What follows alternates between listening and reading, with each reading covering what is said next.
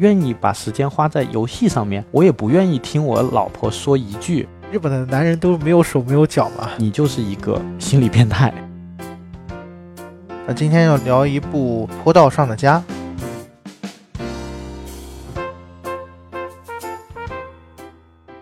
迷影圆桌派，大家好，我是夕阳。大家好，我是 Eric。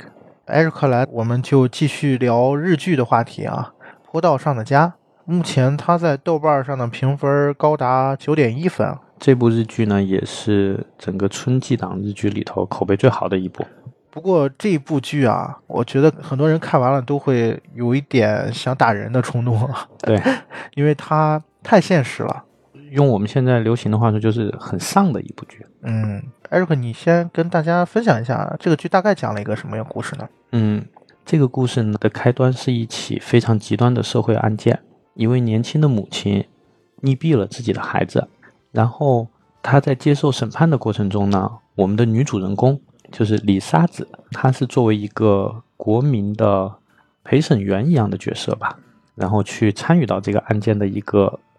过程当中，嗯，这个地方跟听众补充一点啊，就是日本是有陪审团的制度的，他会在公民当中随机选择，对，就各行各业，男女老少都有，只要是日本公民都有义务啊参与这个陪审。对对对，然后我们的女主呢，其实她的身份跟我们的被告的身份其实很相似的，就她也是一位全职的年轻的妈妈，在整个案件的审理过程中呢。她慢慢的发现到自己身上有很多东西跟这位被告其实是有相似的地方的，包括他所遇到的一些家庭的问题、育儿的问题，其实都有相似的地方的。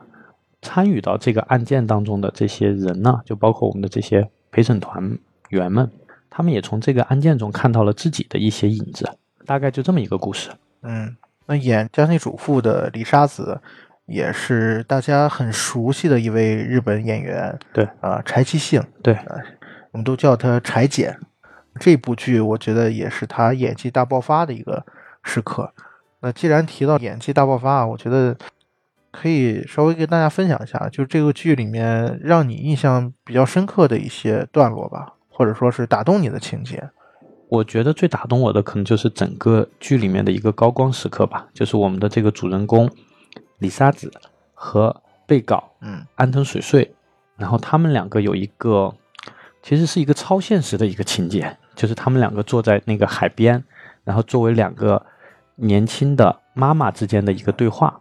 被告说：“我孩子现在我喂他吃奶粉，没有喂他母乳，但是我又担心他会不会不好啊，或者怎么样的。”但是李沙子说：“啊，我也遇到了这样的问题啊，我老公。”一直也是站在我婆婆那边，也不支持我，就是两个同命相连的年轻妈妈之间的一个对话，然后彼此舒缓了对方的一个焦虑的一个情绪，因为你找到一个支持你的人，能理解你苦衷的人，然后两个人慢慢的眉头就散开了，然后大家就很微笑的在谈论这件事情，觉得这个是整个剧非常高光的一个时刻，也就是说，它很治愈的一一个情节吧。因为其实我们看这个剧，我们会发现整个剧的所要表达的东西，其中有一个最关键点是，就是说源于一个年轻妈妈的焦虑。她这种焦虑是多方面的，有育儿的烦恼，有跟丈夫之间的这种关系的烦恼，有婆媳关系的这种一种烦恼。其实她是需要心理疏导的，就需要有一个能理解她，或者说跟她是有同样处境的人，大家的一个共情的。所以我觉得这一个情节是非常非常打动我的。分享一个我的体验吧，就是我在看这个剧的时候，在很多时刻其实是有一些不舒服的。对，这是一定的。嗯，因为它反映了很多现实的问题，它很真实，非常真实。对，虽然他说的是在日本发生的一个故事，大家都会有一个疑问，就是为什么一个亲生母亲会亲手。溺死自己的孩子，这其实背后有很多的原因。那这个剧也探讨了一部分，这个也是我们为什么今天要拿出来聊它的一个原因，是因为我们觉得看这个剧本身，包括背后它所探讨的问题，是值得我们自己去反思一下的。对，去反思、去关注的。嗯，那还是从人物开始聊起吧，因为我觉得这个剧里面它刻画了很多让人印象很深刻的角色，可以先从女主开始说起。你觉得女主是一个什么样的人呢？嗯，首先我觉得女主是一个很合格的一个家庭主妇。为为什么这么说呢？第一，她其实是遵从了我们对家庭主妇一个要求的一个定义吧。她首先从她的那个背景来说，她自己是一个高知的女性，然后找了应该是门当户对的一个丈夫，然后呢，她辞去了自己的工作。全职的当一个母亲，而且他剧里面透露他的工作还不错，对他的工作还不错。然后他为了家庭放弃了自己的工作，当了一个全职的母亲。通过种种细节看到，其实他照顾孩子，其实照顾的其实是很好的，只是说他在这过程中遇到了一些状况，就是用大众的一个评判标准来说，其实她是一个合格的母亲。但是呢，这个人物他有意识点在于，其实他的内心是非常非常焦虑的。我有一个观点，就是说什么呢？我觉得母亲她天然就是焦虑的，对，没有哪个母亲不希望自己的孩子是健康成长的。那么在这个过程中，一定会发生一些，比如说这个剧里面展现的，她遇到孩子可能有一些地方不如别人孩子的时候，那么她这个焦虑自然而然的就会产生。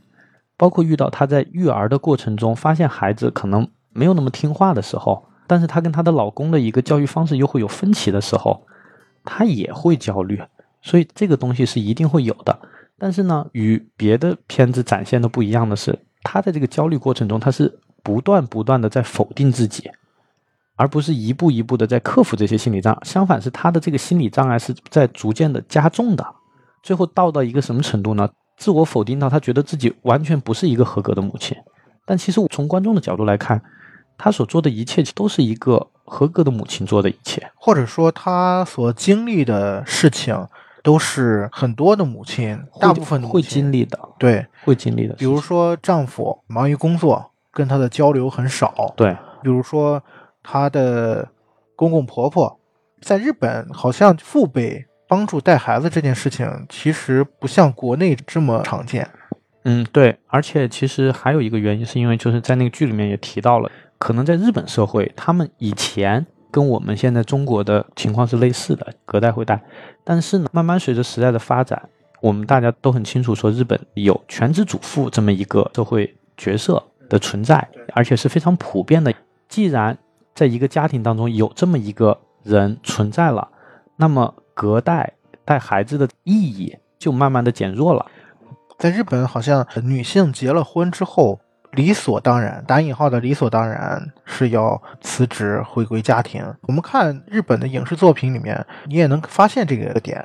对，就觉得这个是他们的一个传统，是一个根深蒂固的一个观念。如果说你看到年轻的母亲她还在工作，那么很大一部分的原因可能是因为经济状况，而并不是说是她自主的一个主观的意识的。对，很大一部分原因其实是因为经济状况，就是包括我。自己的了解就是，大部分的日本女性，然后她们从小其实所受的教育，就是说你以后要做一个优秀的妈妈，妈妈对，那么要全身心的为这个家庭的一个付出。家庭在一个女性的生命中，她的地位可能是非常非常重的，所以这个也是说，可能这个故事产生的一个背景吧。嗯。那其实女主在开始所展现的，对于处理家庭啊，包括夫妻关系啊，包括教育孩子、养育下一代，看起来是有一些游刃有余的。每天除了照顾孩子，每天晚上做丰盛的晚餐，对，做丰盛的晚餐，看起来好像是游刃有余的。对，但是就在这个时候，就是出现了我们刚才提到的说这个案子，那他就被选成了。还是这个替替补的对陪审员，就是没有太多的发言权吧，可以这么说。但是你必须要出席。对对对对对。那大家也知道，这个法庭的判案的过程是一个非常漫长的过程，对，非常漫长，可能几个月，对对，甚至几年都有可能。对对对，非常的长。所以呢，突然的事件就打破了他原来的生活轨迹，就这么一个简单的事情，也让他呃从原来给人感觉游刃有余的一个状态，变成了手忙脚乱。呃首先，生活品质下降了。最早发现这个问题是谁呢？是她的丈夫啊，因为她丈夫发现，哎呀，我吃的饭菜不如以前好了。啊，有的时候甚至是超市买的现成品，所以呢，不可避免的就会产生一些抱怨。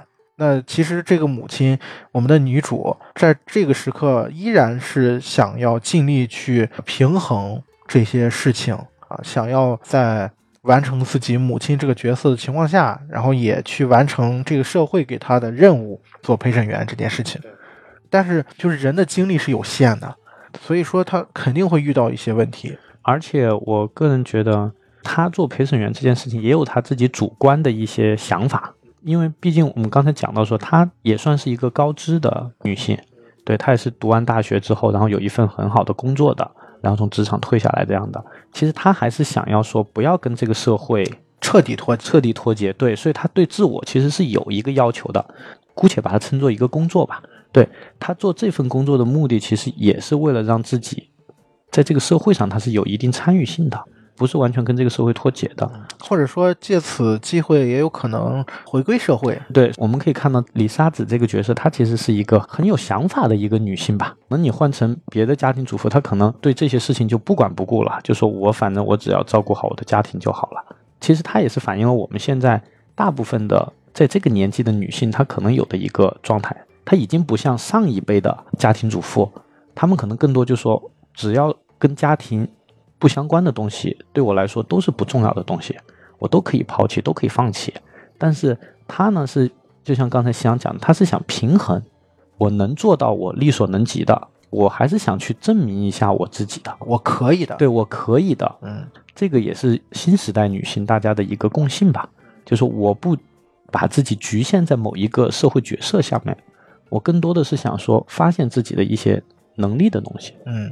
那其实这个剧里面除了女主之外，还有几个女性的形象。对，我们可以一一来看一下啊。首先是跟她同样是母亲的法官，非常厉害的一个女人，女强人吧？女强人吧？对。刚才我们说日本社会很常见是全职妈妈，她就是那个不常见的。对，她是非常另类的，工作能力很强，但是为了兼顾家庭，其实也让她有一些苦恼。就是我们在那个剧里面可以看到的，他也因为加班，然后去接孩子，发现幼儿园其他人都已经走完了，然后就自己的孩子在，老师就抱怨说：“你不能这样了，你下次不能这么晚再来接孩子了。”结果老公也在抱怨他，就觉得说：“你工作再辛苦，但是身为一个母亲，你有你的责任，你并没有尽到你的责任。”老公也很抱怨他，然后她跟老公也因为育儿这件事情产生了很多很多的分歧。对他，其实我记得里面有一个情节啊，是说他们结婚之前，嗯，曾经讨论过这个事情。然后他说，当时他们的共识是，嗯，结了婚生了孩子，我还可以继续工作。对，那条件就是我们一起来承担抚养孩子、抚养孩子的义务。义务，嗯。那这个时候，她老公表现出的是，我如果当时不这么答应你，你可能就不生孩子了。对，这个是很有意思的一个点啊。那包括法官，其实在这个过程当中，他审的这个就是母亲杀子的这个案子嘛，那他也是投射到了自己的生活当中，对对，也会有自己的一个影子在里头。对，包括他最后也面临了一个选择，就是在日本很多的法官到了一定年龄是需要外派的，对外派他就要可能到别的地方去独当一面，这其实是一个升职的机会。呃，事业发展的一个机会，但是大家可以想象一下，在孩子如此小的一个状态，一个母亲要去外地的话，那其实会产生很大的影响。对，有可能导致就是母亲这个角色的一个缺失。对，所以这个是他在这个剧里面面临的一些难题吧。还有剧里面让我印象深刻的是一个打引号的母亲，嗯，就是她很想要自己的孩子，要自己的孩子。嗯，其实她的这个角色让我想起了。我们聊那个轮到你了里面的老师，他们都是无法生育的，但是又特别渴望孩子。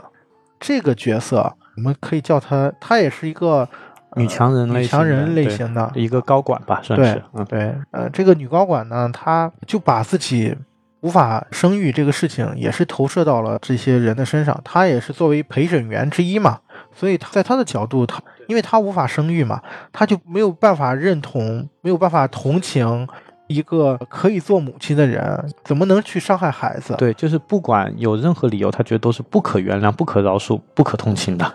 当然，这也是跟他自己的这个需要没有得到满足是有关系的。所以呢，他也存在着像说刘道年那个老师的问题，就是他会把别人的孩子当成自己的孩子。对，不过稍微好一点就是他比较理智一点。对对，他不是那种没有没有那么呃没有。到达病态的程度。对对对他只是，比如说在公园，我记得有个情节是，他见到了一个小孩儿，那个小孩儿可能是母亲疏于抚养，对，是因为那个孩子他的母亲是一个性工作者，然后这个孩子他就相当于放养似的，可能你吃没吃饱都不知道，然后反正就说你自己在公园玩吧，就他就遇到这么一个小女孩儿，然后跟这小女孩儿慢慢的成为朋友之后，他就把自己对孩子的这种爱投射到了这个孩子身上，然后就开始给这孩子做好吃的呀，做饼干什么的，就是各种的对这个孩子好吧。那其实他在这个剧里面面临的难题和困扰，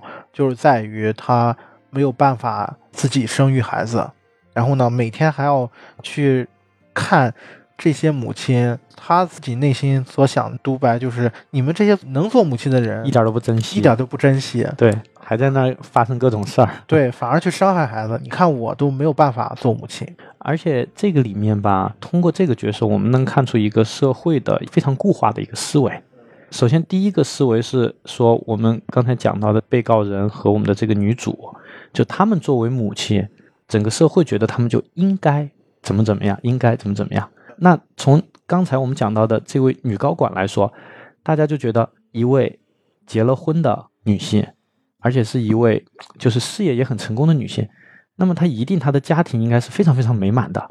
首先，他一定是要有孩子的，这是这个一个社会一个非常固化式。所以说，我们就看到在职场的这一部分，虽然他很成功，但是他的下属会经常拿不能生孩子，他没有孩子这一点去怼他，故意说一些这种风凉话，就说：“哎呀，要是我没有孩子的话，我也可以像你这样很专心的去追求事业呀，怎么怎样？哎呀，我有孩子好烦恼啊。”都是一些刺激他的话，呃、站着说话不腰疼。对，就就就故意刺激他，因为知道这可能是他的一个点吧。这个其实我觉得也反映出了一个社会对这种女性角色的一个固化。就像后来她老公说了一句话：“我们只有彼此不好吗？”然后也反映出就是她心中的一种执念。既然她是个女强人，其实我们可以看出她对自己是有很高的要求的。她这种要求不光是她的事业，同时也是包括她的婚姻。包括说，他也想要有一个健康漂亮的孩子。从心理学角度来说，孩子是他内心的一个需要，对，是一个需要，就跟他的事业是一样的。对，嗯他是一个执念的东西。对，得不到，他就用另外的方式去补偿他，比如说投射到别的孩子身上，比如说对于所谓这个凶手啊，所谓这些不称职的母亲进行一个批判。对仇恨、批判。那其实这些所谓的母亲的形象，也构成了这部剧里面很关键的一个部分，也是他特别想要探讨的部分。这个部分，我觉得从女主，包括嫌疑人杀害自己孩子这个母亲身上是尤为体现的。包括到最后，我们发现女主其实也曾经试图想要杀掉自己的孩子，只不过她把这段记忆给忘记了。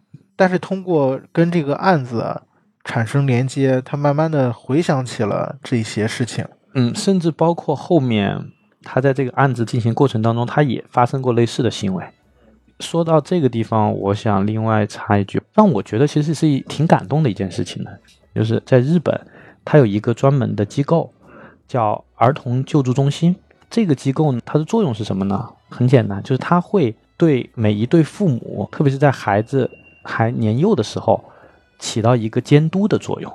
他会通过一些调查，当然也会有人举报啊或者什么，他们会去看说这对父母是否虐待了自己的孩子，是否是一对合格的父母。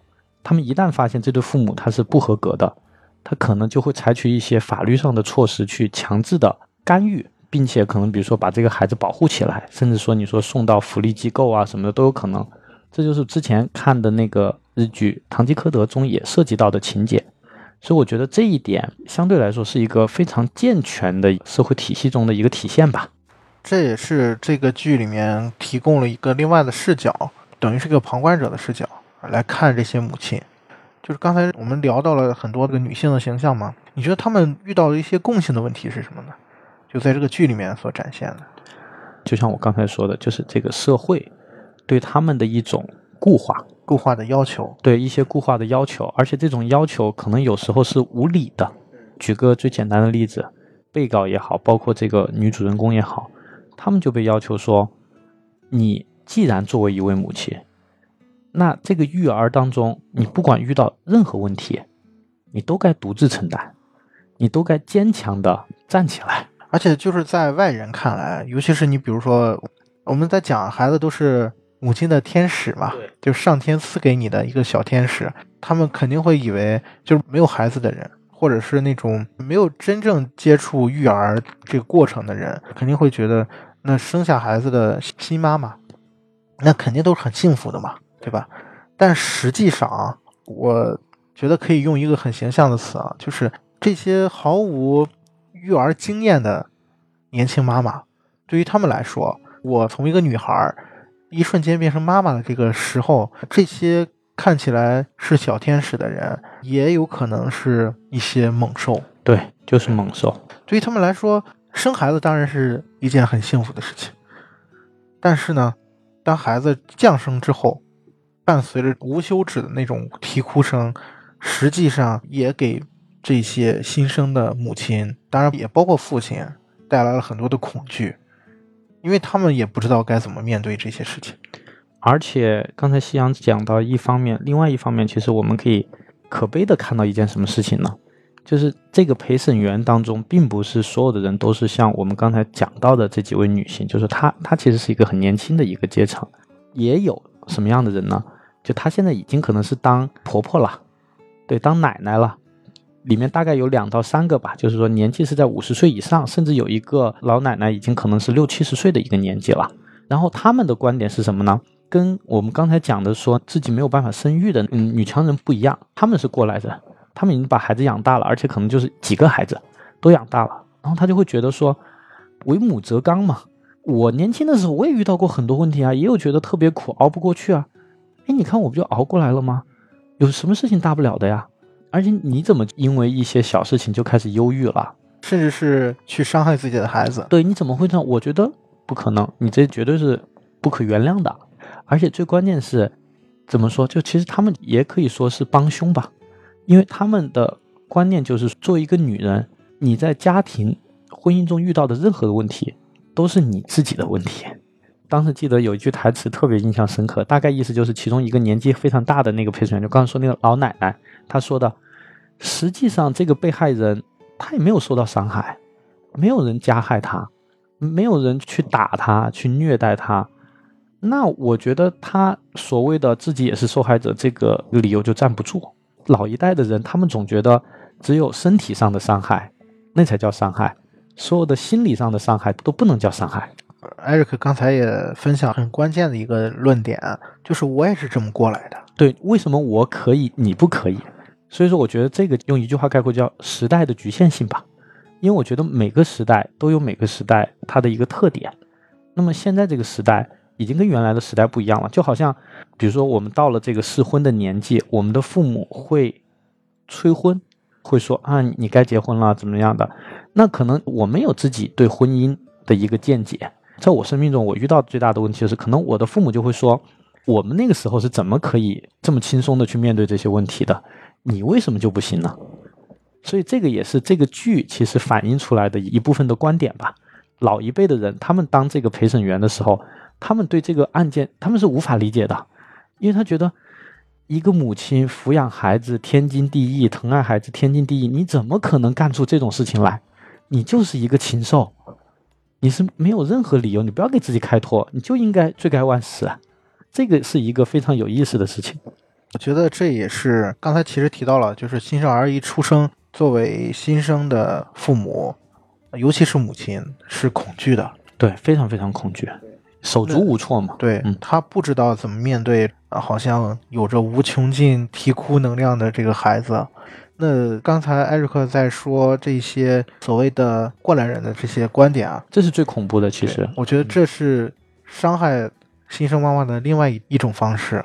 就是所谓的贬低，所所谓的不认可，其实就像刚才我艾瑞克分享的，对于这些新生妈妈来说，可能在那一时刻只是需要一句话、一点支持，但是往往在这个时候，她可能得不到这些东西，对她往往得到的是作为家人的不理解，甚至是质疑、甚至是贬低。贬低。对，就像我们在那个剧中可以看到，就是可能丈夫开始怀疑你是不是在虐待孩子啊。当这样的一种怀疑产生的时候，你知道，作为一个妈妈，她是非常难受的，因为我们也可以看到女主人公她非常非常爱自己的孩子。当有人说你在虐待你的孩子，特别还是你的丈夫的时候，你的心里会作何感想？就是会非常的想证明自己的清白。嗯，提到这个地方，我觉得就必须要聊一下剧里面的除了妈妈之外的这些人的形象。啊，首先是我觉得是很重要的，他们的丈夫，他们的丈夫无一例外的表现出了对于抚养孩子这件事情的冷漠。冷漠、置身事外，觉得好像这孩子都不是自己的一样。对，在他们眼里面，孩子就应该是妈妈的，我只管给钱。就像我们刚才讲到日本现在社会的一个现象吧，当然这个我们也可以映照在我们的社会，其实有很多类似的地方。作为男性家庭的一个顶梁柱，首先不光是他们自己，包括外人对他们的印象就是，作为家庭的顶梁柱，他只要做好自己的本职工作就好了。他们的本职工作是什么？就是赚钱养家。对对他只要赚钱了，把钱用在家庭上了。那么他就是一个好男人，他没有乱来，他就是一个好男人。你怎么能对这么辛苦赚钱养家的男人还要求这么多呢？所以这是社会的一个非常固化的一点。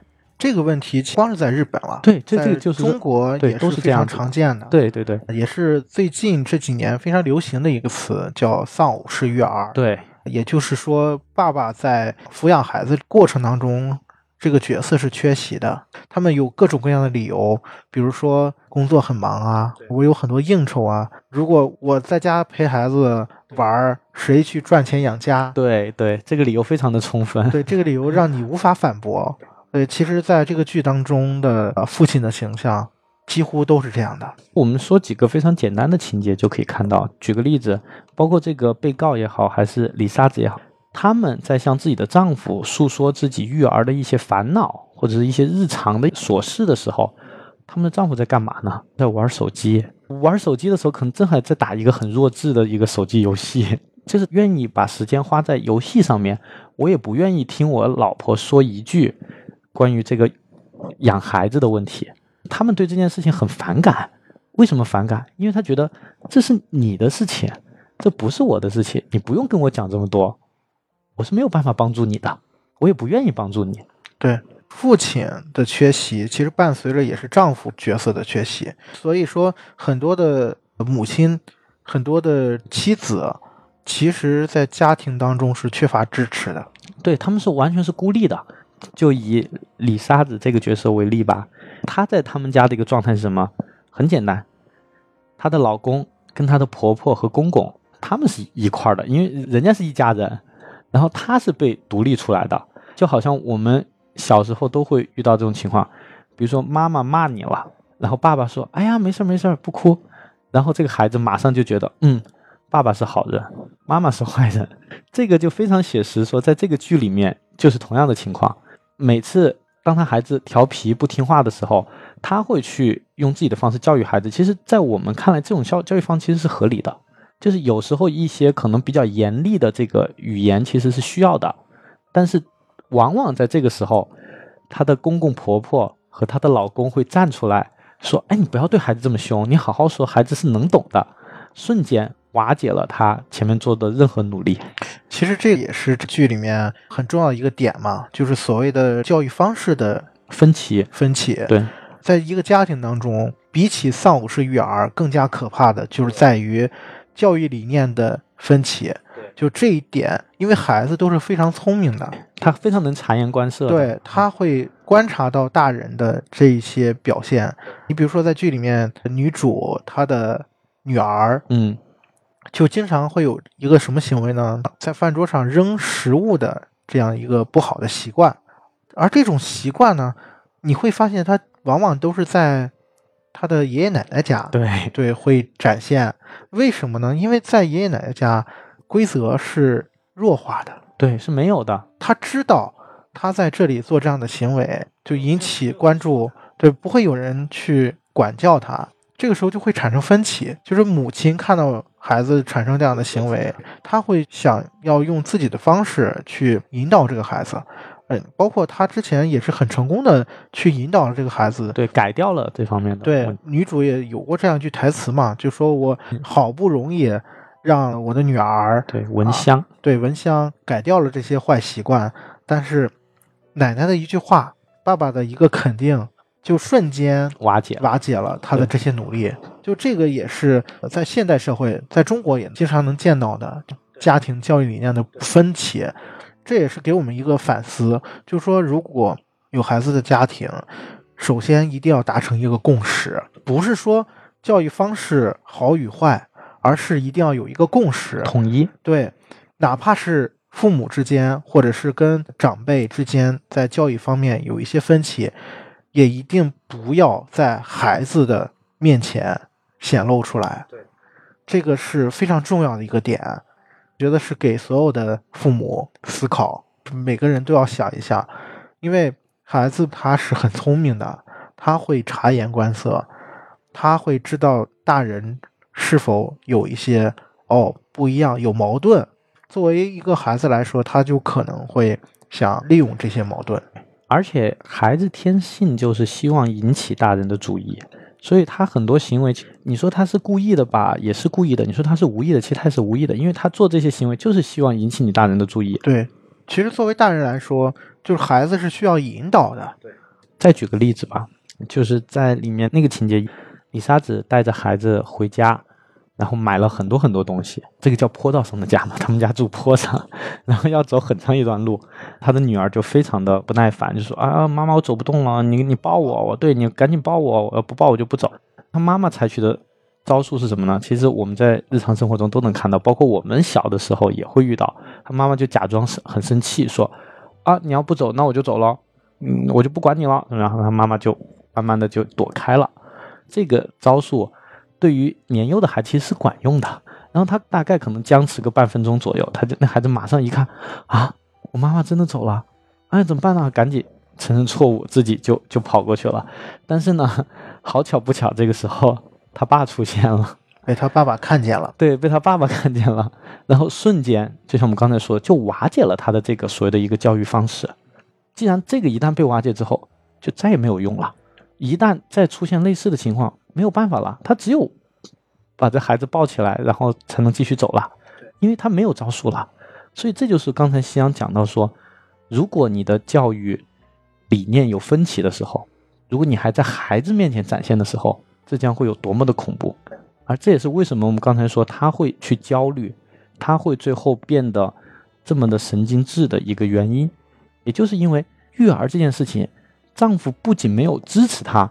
甚至可以说是跟他在对着干，这就是为什么作为我们现在所谓的现代的母亲，她会遇到比我们想象中多多的问题，就是这个原因。对，刚才艾瑞克分享的这段剧情，展现了另外一种伤害，在这个家庭当中存在的精神层面的伤害。对，冷暴力。对，在这个剧情发生之后，我们能看到作为妻子的女主，她是非常惊恐的。对她一个劲的去跟自己的丈夫解释，我不是说要真的伤害孩子，啊，只是这是我的一种教育的方式，对一个小游戏，对一个小游戏。然后其实之前是有效的，但是丈夫在这个时候表现的态度是非常不理解、不理解、怀疑，而且怀疑她有虐待孩子。然后这种不理解、这种伤害。在日常当中随处可见，在剧情当中也展现过。其实剧情里面有一句非常重要的台词，在女主得知自己要被选做陪审员的时候，她跟自己丈夫说这件事情，然后丈夫回了她一句话，她丈夫说：“不要勉强自己，对，做自己能力以外的事情，如果产生不好的后果，那就不好了。”乍一听起来还是挺温暖的一句话。对，不要勉强自己。对啊，看起来太辛苦了。对，太辛苦了，但实际上是一种非常不好的暗示。就是否定嘛，对，是在不断的否定女主，你做不到。你就不行。当然，这种冷暴力不仅在于她丈夫，也在于她的婆婆。对，一样的也。也会有。如果从心理学的角度上讲的话，其实有一个专业的名词叫煤气灯效应。所谓的煤气灯效应是呃来自于一部电影，在这个电影当中呢，也是有一对夫妻，然后这个丈夫呢，因为有外遇，他想要谋害自己的妻子，然后呢，就不断的暗示自己的妻子，你产生了幻觉了，甚至是用一些非常不好的方式，然后让女主以为自己好像是不正常、有问题了，就所谓的心理操控、洗脑嘛。那在坡道上家里面，也是一样的，其实虽然她的丈夫从主观上讲，他可能没有主动想要是让女主觉得自己不正常，但是他的行为就无意识当中造成了这样的现象，而且这些伤害日积月累，不断的递增，最终导致女主在某一个时刻产生了这些精神崩溃的现象。对，就是不断的否定自己，否定到最后，她就觉得自己一无是处，不配当一个母亲，到这种程度。其实这段情节啊，在女主最后自省的过程当中也有所展现。她意识到了丈夫做这些事情，她也跟她丈夫说：“你可能是无意识的，你是用这样的方式来表达所谓的爱，但是这种爱是非常伤人的，而且对于母亲、对于育儿来讲没有任何的帮助，而且是摧毁这个家庭的一个方式。”对，刚才讲到这个爱，就这个剧还有一个点，李莎子的自省的这个过程里面，她也发现跟她老公同样行为的，其实也是她的母亲，对她的生母，其实她的生母也是在用一种控制和不断否定的方式来爱她。这个剧情有必要跟听众分享一下，就是剧情到中段的时候，其实女主已经处在一个崩溃的边缘。对，已经有点神志恍惚了。对，她就是刚才我们提到的这些几重的伤害的方式，让她的慢性焦虑越来越严重。然后她也回想起了自己在女儿刚出生的时候，其实嗯也有过抑郁的表现，表现，嗯，甚至是行为。她跟嫌疑人的这个母亲是一模一样的，遇到的问题也非常类似，甚至采取的行为也是非常类似。当他意识到自己可能伤害自己的孩子的时候，他选择的方式是逃离，甚至是要选择离婚，要离开自己的孩子，因为他觉得他在待在孩子身边，可能会对孩子产生更大的伤害。对更大的伤害。那就在这个时候，他的自省是怎么发生的呢？就是他的母亲出现了，在他回忆起他跟他母亲的之前的一些段落的剧情的时候，我们才发现，原来他的母亲是一个控制欲特别强的人。他的母亲从小就告诉他：“你不行，你就按按老老实实的做一个普通的女孩就好了。对，你要按照我给你的这一条路啊走下去，你才能获得幸福。你的能力不够强，你你是一个很普通的人。在他的成长环境当中，母亲给他的教养就是不断的否定。那其实他最后也明白了，哦，这是母亲表达自己爱意的一种方式。对，因为想把他留在身边，不想让他离自己远去。对，他的母亲也是非常焦虑的，非常恐惧的。对，因为我们看这个剧，其实知道他母亲其实也是一个单亲母亲，也是独自把他抚养成，而且他的母亲应该是一个女强人类型的，因为我们可以看到种种的细节，她其实很瞧不起女儿的这桩婚姻的，因为他觉得说你嫁了很普通的一个人，然后你们还搬到了离市区很远的地方去住，整个非常否定她女儿的这种生活状态的。对，所以说，不管是她有丈夫，还是像她母亲这样呃失去丈夫，在他们的家庭里面，父亲的角色都是缺席的。都是都是缺席的，对。对而且这个引申出来就是谈到一个问题：原生家庭对一个人的他成年之后的婚姻的幸福的一个影响。对我觉得这个是这个剧里头非常非常重要的一个点，只是说它没有像我们刚才讲到的育儿也好，或者是说婚姻也好讲的那么的多。但是这个点其实在里面埋的非常的深的一个点，为什么呢？先说我们女主李莎子，因为她的母亲极度的在控制她，在否定她，那么他会有一个什么样的心态？他的心态是很矛盾的。一方面，他会想去证明自己，包括里面讲到他跑到东京去读大学，想离开他的母亲，他其实都是一个想证明自己的过程，想要自由的一个过程。另外一方面呢，在他结婚了之后，或有了孩子之后，当他遇到种种问题的时候，他开始相信他母亲说的话了。他开始觉得，嗯，我的母亲说的对，我就是一个很普通的人，我就是一个没有什么特点的人。那么我遇到这些问题，就是我活该。所以他其实先有一个自我的觉醒，慢慢到他陷入到母亲对他这个影响当中去。对你提到一个很关键的点啊，就是这种家庭的悲剧会在孩子身上重演。我们从这个母亲这个角度来看啊，当家庭父亲的角色的缺席，其实导致的第一个关键的问题就是丈夫这个角色没有了。丈夫这个角色没有了，母亲自然而然会把自己的这种情感的寄托全部寄托在孩子身上。孩子身上。，对，所以说像这个片子当中的大部分女性角色，你可以认为她是孤军奋战的，在所谓的家庭这个战场上，所以不可避免的，她肯定会有不安全感，会有孤独感，那这些都会转嫁到孩子身上。对，这个就是说由育儿问题作为一个引子，然后它折射出来了很多的东西，然后包括刚才讲到原生家庭对一个人成年之后婚姻幸福的一个影响，其实可能大家会忽略的一点就是我们可能都只看到这个女主她的家庭，因为她的家庭就是不完整，加上说她的母亲。会有一些这种控制欲啊，导致了他可能对他性格的形成有非常大的因素。他的焦虑什么的，其实有一部分原因真的就是来自于他母亲对他从小的一个影响，从小的一个否定。但另外一方面，会忽视一个什么问题，就是我们可以看看男主。按道理来说，这个剧其实应该算没有男主的。对，没有 对男主的。对对，我们就暂且的把这个女主她的老公，我们把他当成男主来看，他的家庭是什么样子的呢？其实他的家庭是一个非常典型的，你说日本家庭也好，中国家庭也好，这是很类似的。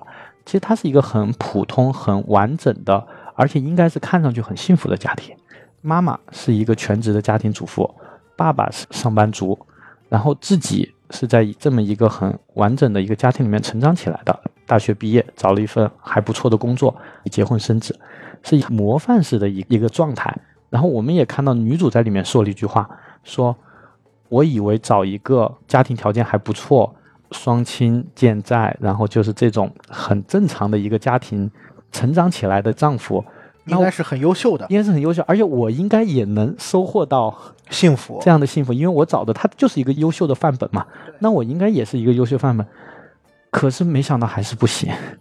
当女主提出这样的疑问的时候，其实她一开始她是在否定自己，她以为说是还是我的原因，但是我们反过来看，这个其实男主他们家庭自己是有问题的。对，在剧情里面的蛛丝马迹，你能发现这里面的问题，也跟女主一样，男主也在重复重演。对他父他父母的，对对对，就像我们看到说追究这个根源，我们可以说大了，说是这个社会的一个现状。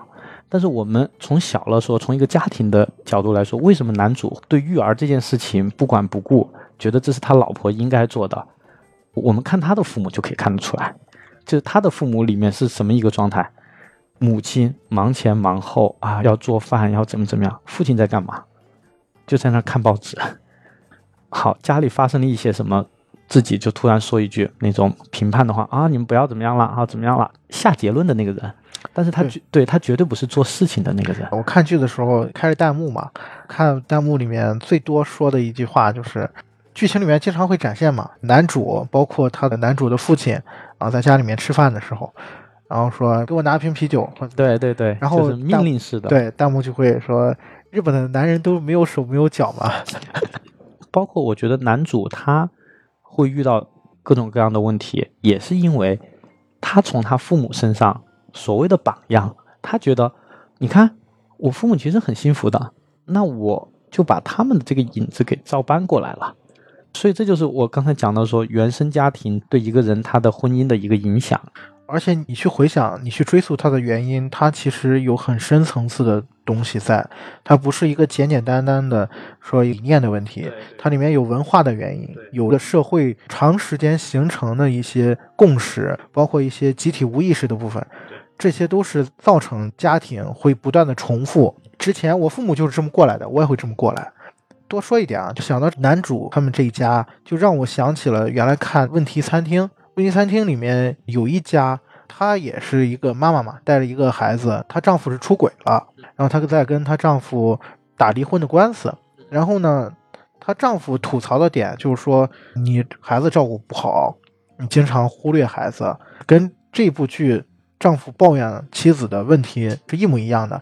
而且他还不会做饭，做的饭特别难吃。嗯我记得在那部剧里面，杨紫姐姐当时他们坐在一张饭桌上一起谈判这个事情的时候，那边那个丈夫就说了很多妻子的问题，然后说：“你看我的母亲照顾我的父亲一辈子，照顾我一辈子，怎么怎么样？我的母亲多么模范，你看看你。”然后记得杨紫姐说了一句很经典的话，她说：“我觉得你的母亲是很伟大，但是她同样也很可怜。她是一个没有自我的人，她没有自己的生活。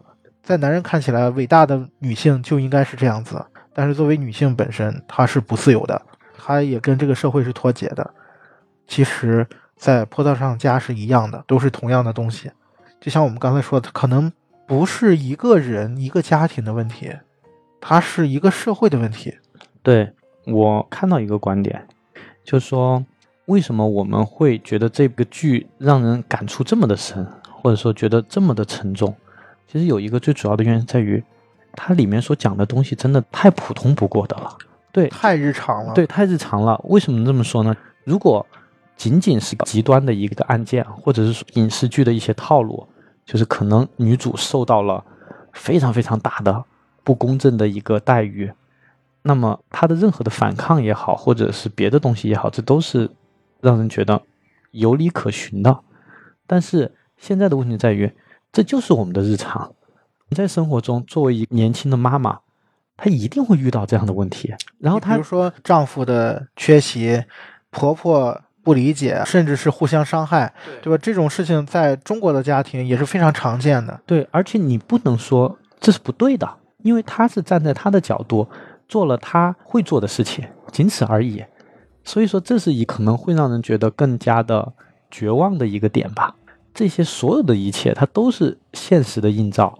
而并非是编剧去添油加醋去激化这个矛盾，对，包括之前你说法庭的陪审员里面经历过这些事情的人的不理解，其实这个剧里面还有很重要的一个剧情，印象特别深刻，就是嫌疑人她的婆婆。她曾经在法庭上作证，也表达了相同的观点，就说抚养孩子不是什么业余爱好，对吧？你作为一个母亲，你就是应该的，对，就是你不管遇到什么都要自己加油，男人不会来帮你的，对，你要自己加油。这样的日子慢慢熬嘛，熬就熬过去了。对，这就是很恐怖。他就说什么产后抑郁症啊，什么神经衰弱啊，什么焦虑啊，都是矫情。对，都是都是假的，对，都借口，都是都是借口。对，这个就跟我刚才讲到的陪审员那个奶奶，其实他们俩是一样的。他们有一种观点，就叫什么“受害者有罪理论”嘛。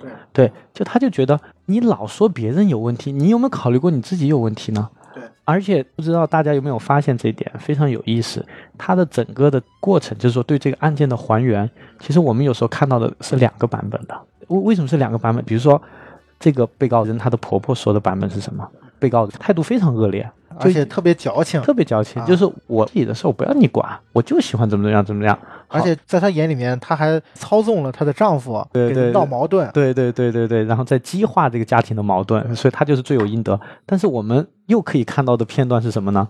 可能她在婆婆面前变得低声下气，她婆婆变得特别的盛气凌人。这个段落其实是女主脑海当中想象的真实的情况，对，映射了自己的一个影子在里头，对，所以我觉得这个是这个剧非常值得玩味的一点。从这些所谓的证人的角度，其实他们是不断的在丑化、在抹黑被告人的，就觉得说他所有做的这一切所谓的罪行是罪有应得的。对，还可以给大家补充一点啊，这个其实也跟日本社会。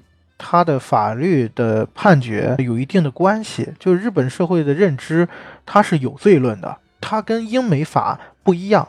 就是英美的法律，他们做的是无罪论。对，是就是靠无罪辩护。对，前几年吧，有一部日剧叫做《百分之九十九点九律师》，就是在日本，百分之九十九点九的案件都会被判有罪，嗯，对，就是因为法庭，包括法官、陪审员，包括民众，他们的认知，就你一旦被起诉，你就是有罪的。对你就是有罪的，对，他们会想尽办法去找这个线索来证明你有罪。对，而不是像我们想象的，我要证明你没有罪对，我是无辜的啊。，对，所以说从这个角度，它其实是进一步深化了这个认知，也导致所有的人都会认为你有问题。所以说我们也可以看到那个里面的应该算是检察官这样的角色，他的言辞非常的犀利，直指说你就是一个心理变态，就潜台词其实就是说，就你就是心理变态，你就是蓄意的谋杀了你的孩子。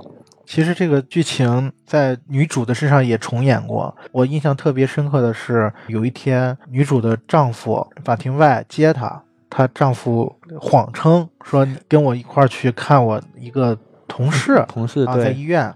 结果其实是他把女主骗到医院，想要给女主做精神鉴定。对，就是在 旁人的眼里面，他就是觉得你是有问题了就。你你有精神病了。所以这种就是细枝末节当中，在旁人看起来很正常的一些事情当中，潜藏了这么多钝刀在杀人，把正常的人变不正常。而且我还是坚持我刚才的那个观点，就是说这个剧里头育儿，它其实只是一个切入口，更多的探讨的是可以说是人与人之间的关系。就说小一点，可能就说婚姻的这种关系的处理。说实话，这个东西是能产生一个共情的，因为在现在这个社会，结婚肯定是一个常态，不结婚也是一个常态。那么在结与不结之间产生的一些问题，其实这个是非常值得大家去讨论，因为我们其实知道说，育儿并不是每一个人都会经历的，包括现在的丁克家族也也越来越多。那么他在要不要孩子这件事情上，他们也会产生一些问题。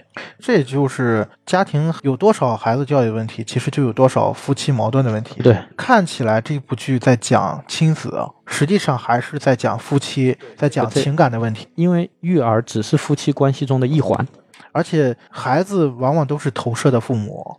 那这个部分在剧里面其实有一个非常特殊的家庭，结结实实的给了一个例子，就是个男性陪审员，然后这个陪审员呢是等于是个小职员，收入也不是很高，然后呢他其实是有外遇了。他这个外遇也很有意思。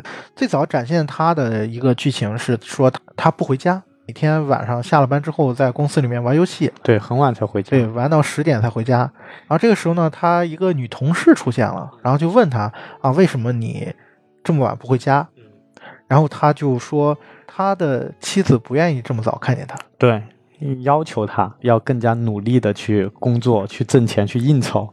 他的妻子是娇生惯养出来的，对家庭环境比较好，对，非常好，大小姐。对，所以嫁给他有点下嫁的感觉。嫁给他以后，肯定也过不了以前那么好的生活。对好的生活，所以他们之间有了孩子以后呢，这个部分影响就更大了。说他的妻子就觉得我的孩子都没有办法过上啊、我原来你看我我成长当中父母给我的那些环境那些待遇，那这个部分也成为了他们夫妻之间的矛盾点，所以就导致说我不想见到你，然后你十点之后再回家。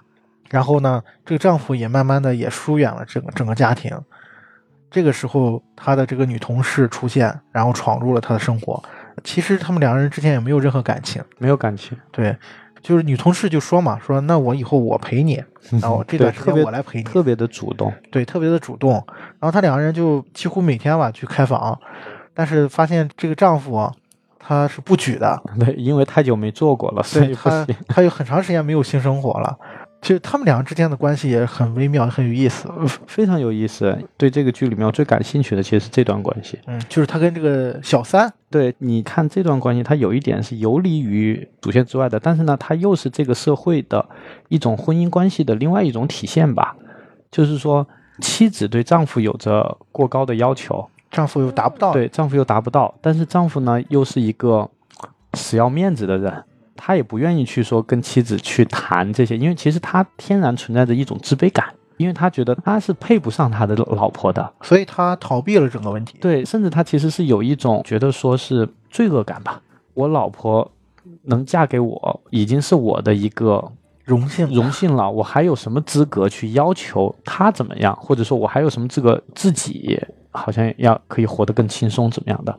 但是又耐不过人性的一种，你你说寂寞也好，就他最后其实干了对不起他妻子的事情。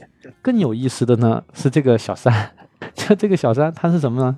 我跟你在一起，但是我居然真的一点都不图你什么，我也不想要你什么为了我离婚。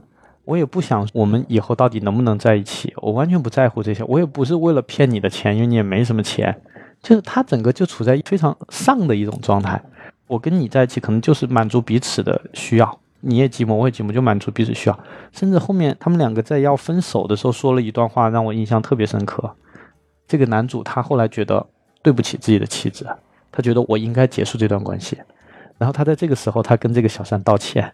哦，小三非常非常的生气，就说：“你一个出轨的男人，你没有资格道歉。我作为一个小三，我也没有资格接受你的道歉。”然后，然后你就觉得，其实这可能就是现代人的一种写照吧。很多时候，你真的很难去说清楚一段关系它到底是怎么产生的，空虚可能是一个根源。这个小三啊，也代表了现代某一类人对于。情感关系、家庭一种选择跟认知吧，对，就是他会觉得我宁愿找一段这种没名门分的，甚至就是我们可以随时在一起或者随时分开的这种非常快餐速食的一种关系，我也不愿意去要一段所谓的真爱。如果你联想到这个剧它所展现的问题，就能理解这个小三他为什么恐婚，因为他不想受到伤害。对婚姻里面可能会有难以处理的夫妻关系，难以处理的婆媳关系，甚至是我们刚才讲到的，因为育儿产生的各种恐惧伤害。如果他无法处理、无法面对，那就不面对好了，那就逃避好了。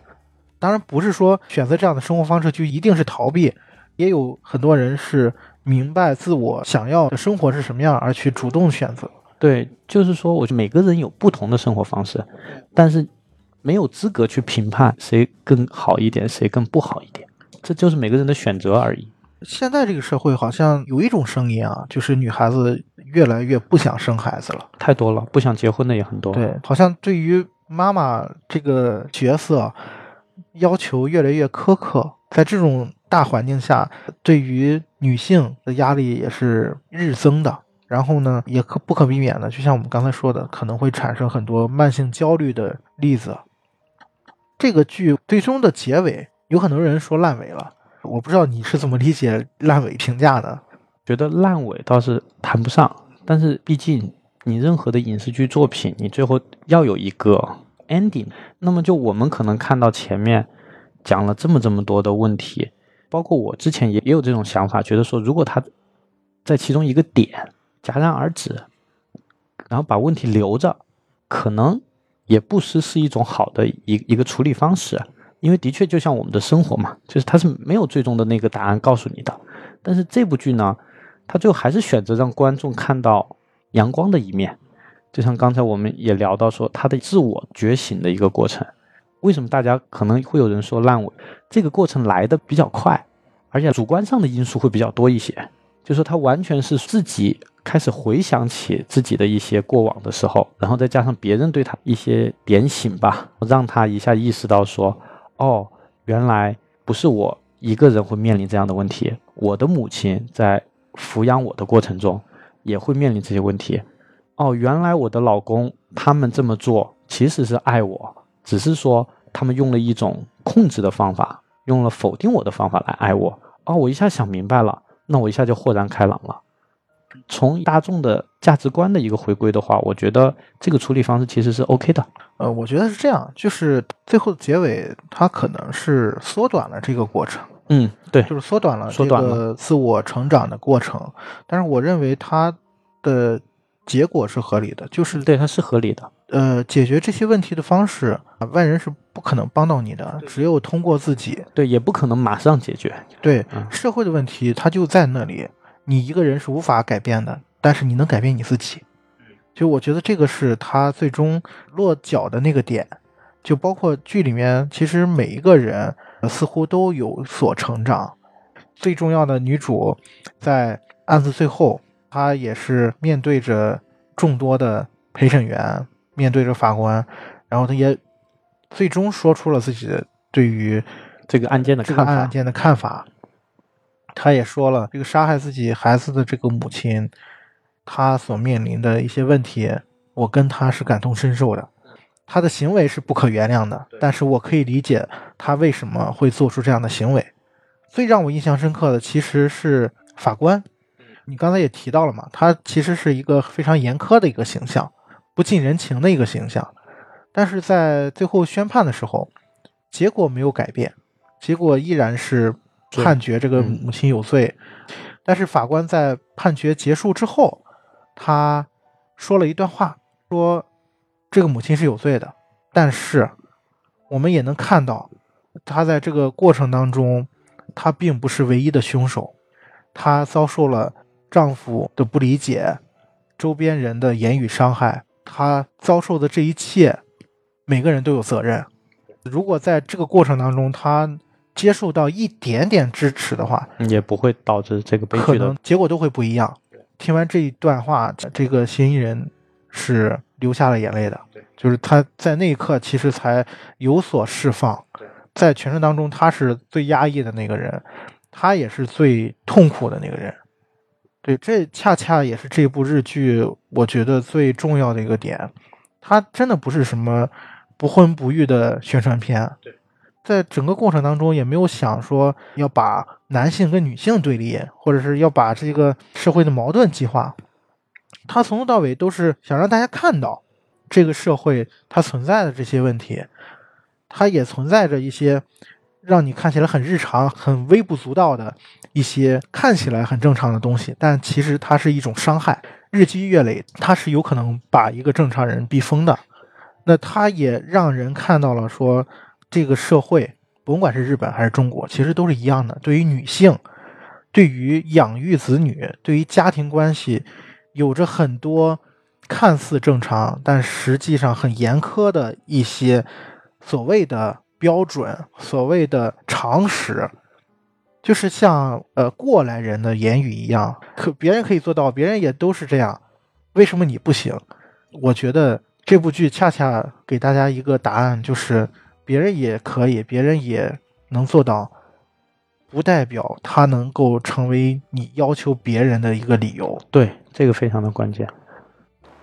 就刚才聊了这么多嘛，这个剧其实我给我印象最深的还是它现实主义题材里面对于这个女性视角的这个表现。嗯，从这个角度，呃，是不是可以再给听众分享一两部你觉得可以去看的剧集呢？值得推荐的？问题餐厅，对，就这个是比较，就是完全是以女性的一个一个视角去讲的。但是我个人还是觉得这个剧可能更深刻一点，因为因为像他这种表达方式的日剧，的确基本上是没有的。他是用了一种非常电影化的一个手法去表现的，包括他所讲内容的这种深深刻性，我觉得也也算是我看过的日剧里头的一个巅峰吧。对，如果说是非要比较的话，可能类似的推荐的话，我就觉得《问题餐厅》。对，但《问题餐厅》其实你可以发现，它更多的还是有一些情节的东西在的，包括说女性的这个职业的一个自我价值的体现。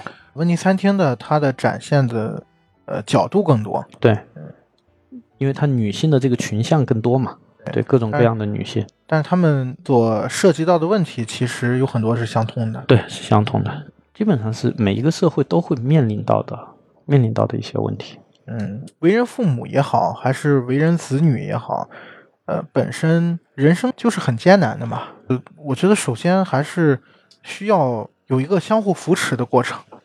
其实说到一个非常老派的说法，但是我觉得这个就是真理，相互理解真的非常非常重要。我们很多时候就大家都活得怎么样呢？就是很自以为是。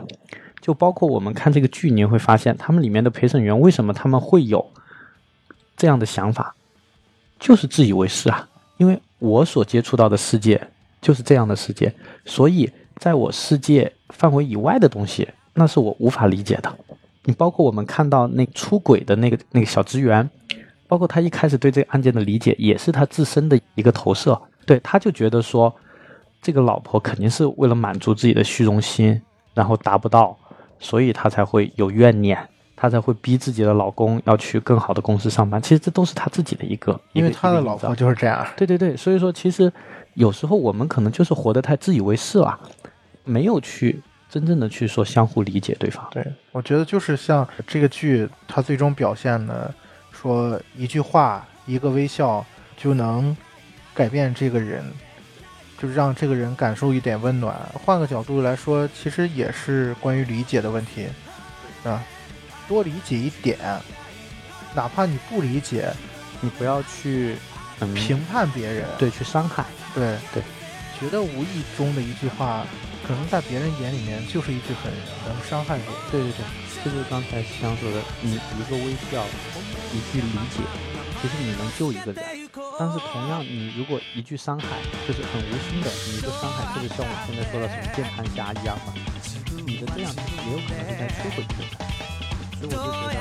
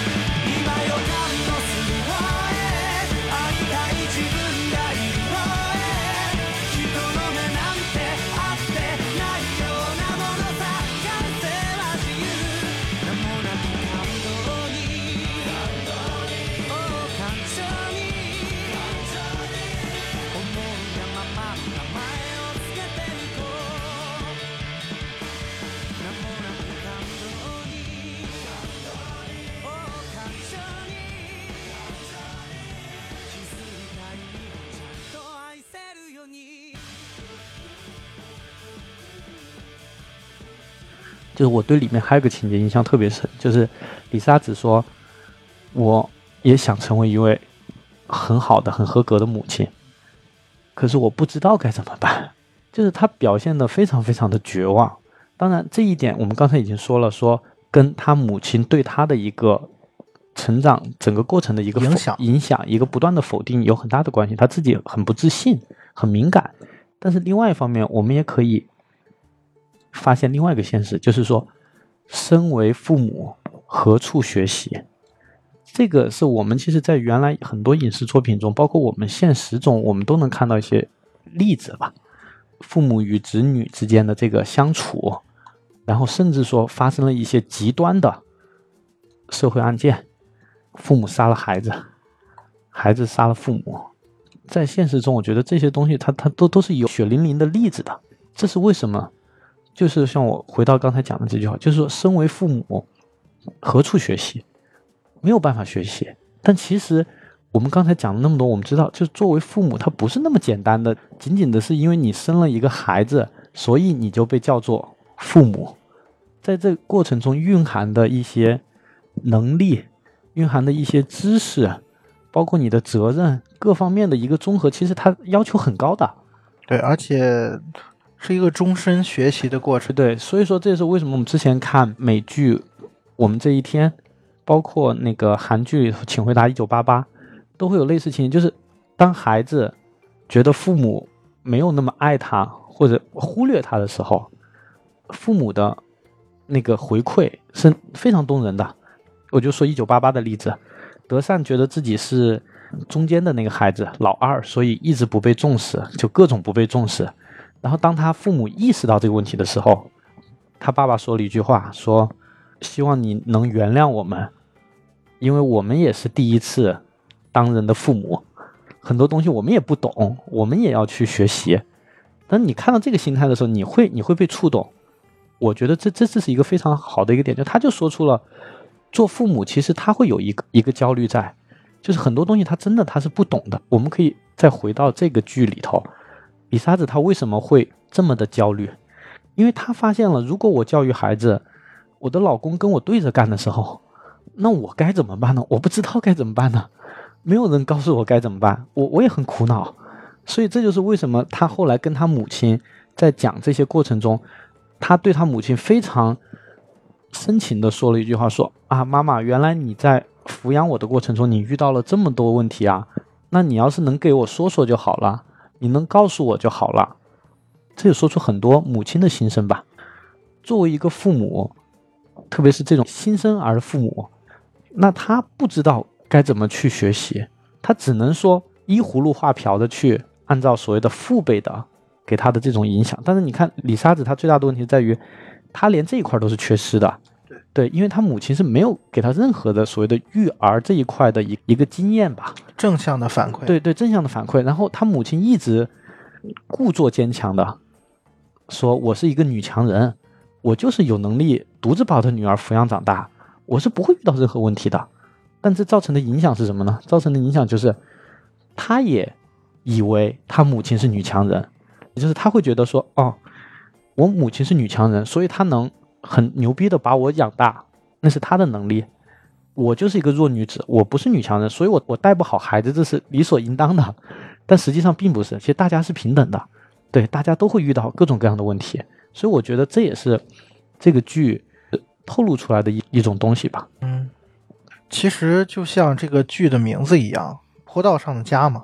你看剧中的女主，包括杀害自己孩子的嫌疑人，他们的家都在一个又长又陡的坡道上面，对吧？每次爬这个坡道都非常累，太阳照射着，然后满头大汗，然后就这样独自一个人艰难的往前走。实际上，我们又何尝不是呢？尤其是像艾瑞克说的，很多的剧外的新生儿的父母，也同样在这样一条坡道上攀爬，他们可能非常的疲惫，甚至精疲力竭，但是每个人都需要独自前行，都需要爬上这个坡道。对然后说到坡道和独自前行，又回到我们刚才讲的一个问题：为母则刚，这个是我们的对母亲的一个可以说是要求吧。作为一个母亲，她一定是可以坚强的面对任何问题的。然后呢，一方面，这个剧的创作者在否定这件事情，因为他告诉你，其实母亲是没有大家想象的这么的坚强的，她会遇到各种各样的问题。但是我们看这个剧的结局，大家只能自己努力的往上爬。就说你可能改变不了这个社会的一个大环境，你只能先改变自己，然后让这个世界变得好一点。所以说，最后这个李沙子他这个角色，其实他最后是他自我觉醒了。觉醒之后呢，他选择了为母则刚。我觉得是这样，包括我说那个法官最后呃所表达的那个观点，他其实是想说，那些独自对抗这个世界的人，我们每个人可能都是这样，我们没办法让这个世界变好，但是我们可以让自己变好。呃，往往在这种时候，往往在我们坚持的时候，往往在脆弱的时候，往往在恐惧的时候，可能想要的只是一点理解。对就像艾瑞克最早分享的这个剧的最后，那两位母亲坐在沙滩上，对，这个是一个很关键的点。对他们设想着分享自己在育儿当中遇到的困境、遇到的问题，或者说吐槽也好，那互相给一句理解。可能有的时候，我们只需要这样的东西，一点支持，一点爱，一点陪伴就足够了。有有的时候，人可能就需要这么一点点能量，对能让你继续往前走。对，所以说我觉得这个剧它的引导是非常非常好的。其实大家只要相互的一点光，其实就可以温暖到对方。这是第一，第二个就当你面对到生活的这么多挫折的时候，你真的只有自己主动的去面对它，主动的去克服它。Days gone by, we could